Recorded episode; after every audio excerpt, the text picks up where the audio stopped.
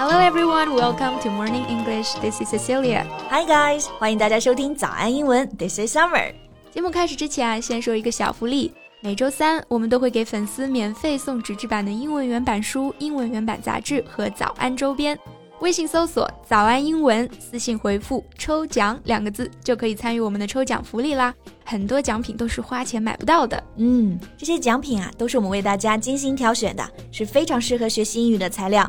大家坚持读完一本原版书、杂志，或者用好我们的周边，你的英语水平一定会再上一个台阶的。快去公众号抽奖吧，祝大家好运！Okay, so Sissy, are you a sarcastic person? Um, I guess our listeners should answer that question. 我觉得这个问题啊，我们的听众朋友最有发言权了。天天听我们说这么多话，应该都非常熟悉我们平时说话的风格了吧？对，之前就有学生听出来啊，像 Colin，他说话呢就喜欢用一些反话来表达这种讽刺挖苦的意味。嗯，那像这种讽刺挖苦的语言风格呢，就可以用到这个单词 sarcastic。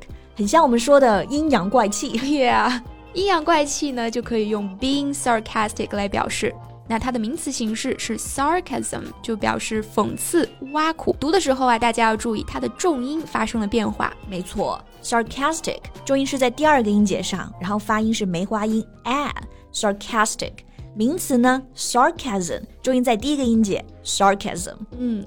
I think of myself as a slightly sarcastic person, but not in a, hopefully not in an obnoxious way. All right. I don't know. Do you think I'm sarcastic? Well, I think you are sometimes, but not in an annoying way for sure. 因为 sarcastic 这个词呢，它不一定是贬义的，它就可以是一个中性的词，就表示这个人是在说反话而已。Yeah, it's like you make a statement and you mean the opposite. Sometimes you're really just being mean, but sometimes it's just a way to show a sense of humor. 没错，有的时候就是为了幽默一下嘛。那 a sense of humor 就是我们说的幽默、幽默感。Yeah, but today we'll be mainly talking about the darker side of sarcasm. 今天主要来跟大家分享一些可能不那么友善的、带有讽刺意味的表达。 这个很实用啊，这样别人在讽刺你也能听出来。Right。然后还有一句话是这么说的。攻击性不大，侮辱性极强。对，就是这意思。提醒大家一下啊，今天我们所有的内容都整理成了文字版的笔记，欢迎大家到微信搜索“早安英文”，私信回复“加油”两个字来领取我们的文字版笔记。Okay, so our first expression today is interesting. All right, what is it? It's interesting. Yeah, so what's the expression? The expression is a word interesting. Oh, oh the word. Oh, okay. 这个词大家应该都非常熟悉了，对吧？形容词表示有趣的。But in English, so many words have different layers, different nuances, and different ways to use them, right? Yeah, just like this word, interesting. It has a second meaning. It can be used to say something wasn't that great, or it was strange, maybe even. Uh, maybe a little funny, but you don't want to say it directly. 对。 还是一种比较复杂的感受。嗯、总之呢，就是觉得没有什么好夸的，有点无语啊。但你又不能直说，就有点像我们说的“呵呵”啊。我想到一个例子啊，就好像你想夸亲戚的孩子、嗯、，you can say he is cute and you can say he is clever。但是如果凭良心啊，这个孩子呢，他又不可爱又不聪明。Well, you can only say he's healthy. 这孩子看着，嗯，真健康，就是真的没有什么可夸的了。那像这个 interesting 也是一样的，You're not gonna blatantly say it's bad，你也不能直接说这个东西不好，就只能说，嗯，挺有意思的。yeah. Well, actually, you might be bored to death. 对，可能实际上啊，心里觉得无聊的要死。right，那 bored to death 这个短语呢，就表示无聊的不行，烦死了。 或者说，我们有个成语叫做“百无聊赖”。Right.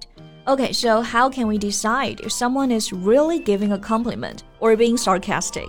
那我们怎么知道说话的人啊是真的觉得这个东西有趣， 或者他是在讽刺呢？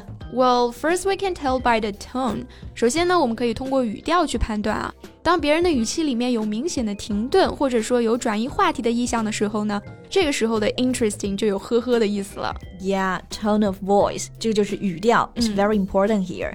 An example would be. You attended a friend's drama performance, and another friend asks you how that performance was. You think was really weird, but instead what do you say, Sissy?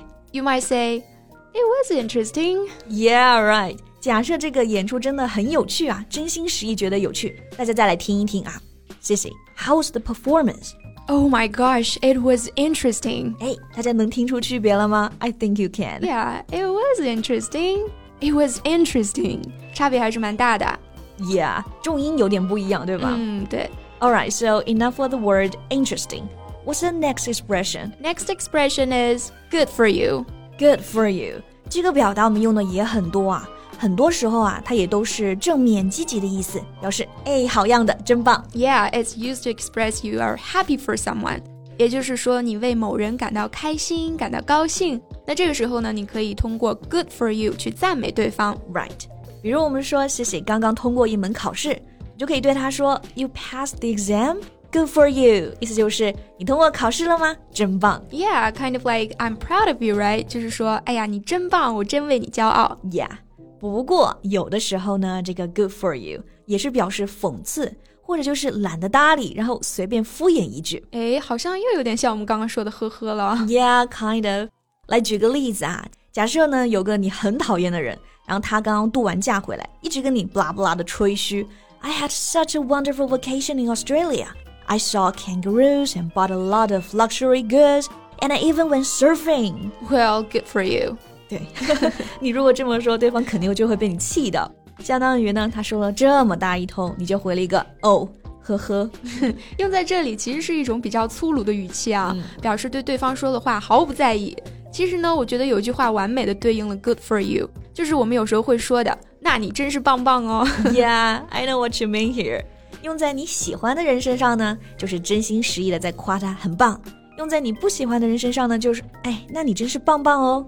明显就是在讽刺对方，对吧？Right，所以还是很好用的，是吧？Yeah, I'm sure I used it a lot.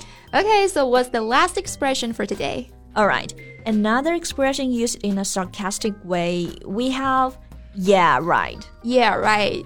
诶，这个听上去不就是嗯你说的对的意思吗？对，这就是它迷惑人的地方所在了。Many people may think it's the same meaning as yes, you are right but it's actually the opposite. 嗯，还是一样啊，它也是正话反说，所以其实它是在说 you're wrong。嗯，对，其实是不相信对方的话，然后带一点讽刺的回答，有点像中文的最好是这样。嗯，或者我们也可以翻译成才怪，对不对？对。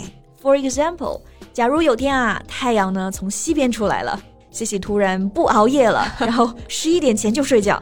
Yeah, Summer, I'll never stay up late again. I'll go to bed before 11. Yeah, right. 这就就是说才怪。Hey, why don't you trust me? Because you said the same thing just two days ago. And when did you sleep last night? Uh, 2 a.m. you're really good at keeping your promise. Okay, you're being sarcastic. all right, that's all the time we have for today's podcast. 今天的节目就到这里了。最后再提醒大家一下，我们今天的所有内容都整理成了文字版的笔记。欢迎大家到微信搜索“早安英文”，私信回复“加油”两个字来领取我们的文字版笔记。So thank you so much for listening. I'm not being sarcastic about that. I'm serious. this is Summer. See you next time. Bye.